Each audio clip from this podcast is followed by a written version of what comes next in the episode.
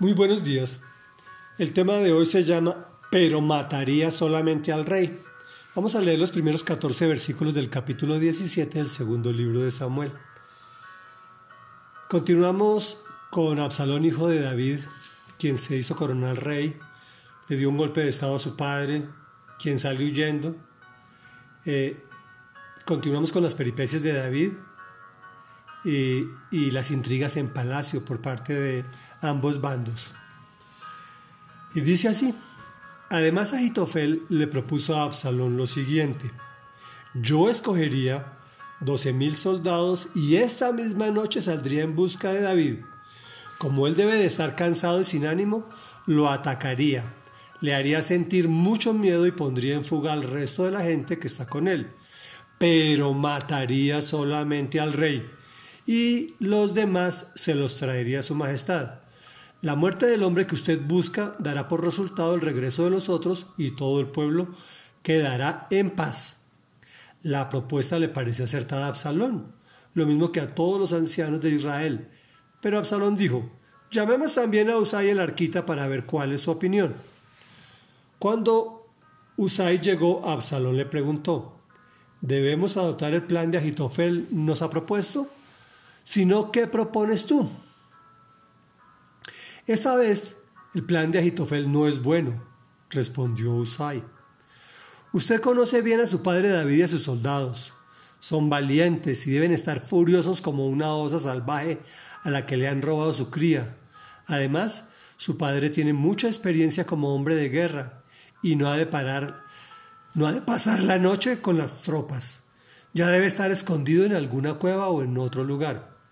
Si él ataca primero, Cualquiera que se entere dirá, ha habido una matanza entre las tropas de Absalón. Entonces aún los soldados más valientes, que son tan bravos como un león, se van a cobardar. Pues los israelitas saben que David su padre es un gran soldado y cuenta con hombres muy valientes. El plan que yo propongo es el siguiente. Convoque su majestad a todos los israelitas que hay, desde Dan hasta Berseba son tan numerosos como la arena a las orillas del mar, y su majestad mismo debe dirigirlos en la batalla.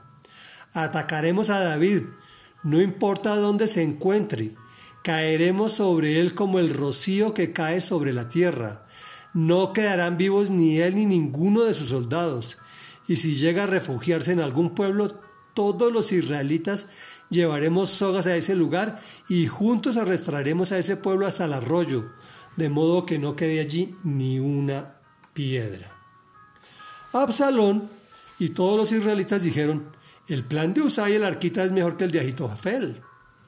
Esto sucedió porque el Señor había determinado hacer fracasar el consejo de Agitofel, aunque era el más acertado, y de ese modo llevar a Absalón a la ruina.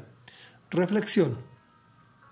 Recordemos, Agitofel era un hombre de Dios, pero se rebeló contra David. Da un buen consejo, pero mataría solamente al rey, pues lograría eliminar al enemigo y no generar guerras civiles. Hoy vemos cómo el, cómo el plan de Satanás en nuestro país es diferente, generando contiendas entre todos los segmentos de la población, lo que yo pienso es la verdad absoluta y el que esté en mi contra, ese es el malo, ese es el asesino, ese es el que hay que destruir. Esto lo hace Satanás con el fin de robar, matar y destruir como lo ha hecho desde el principio. Ahora analicemos a Usai, enviado por David para enredar al enemigo. Esta vez el plan no es bueno. Usted conoce bien a su padre David, a sus soldados, son valientes y deben estar furiosos. Le pone esta idea en su cabeza para que Absalón piense que es suya. Además, su padre tiene mucha experiencia como hombre de guerra. En fin, comienza con argumentos y con muy buena retórica a convertir lo que era un buen plan en un fracaso. Otra vez lo podemos equiparar con nuestra época. Para los que dicen que la Biblia es un libro viejo y obsoleto, más vigente no puede ser.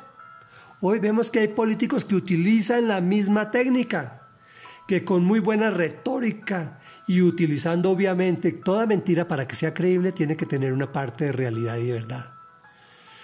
Utilizan lo que es verdad que hay una gran desigualdad social, pero le venden mentiras a esta población sufriente, que, van, que les van a dar todo sin tener que trabajar ni sacrificar nada. El resultado final lo vemos en, en esos éxodos que tenemos desde nuestro país vecino, con millones y millones de personas que vivían muy bien antes de que les prometieran tantas bellezas.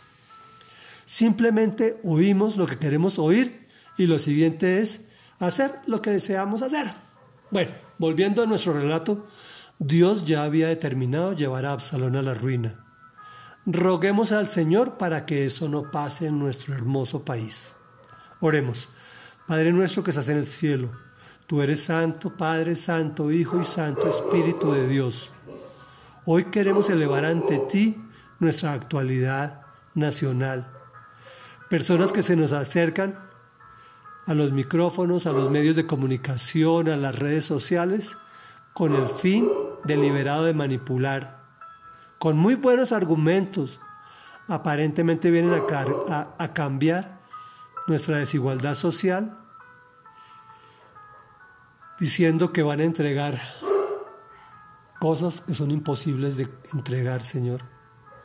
Te pido a ti, Señor, Todopoderoso, para que protejas a nuestro país contra cualquier asechanza del enemigo, la cual en este caso se está presentando en forma de malas decisiones políticas, de romper nuestras ciudades, nuestras vías, nuestras calles, nuestro amoblamiento urbano.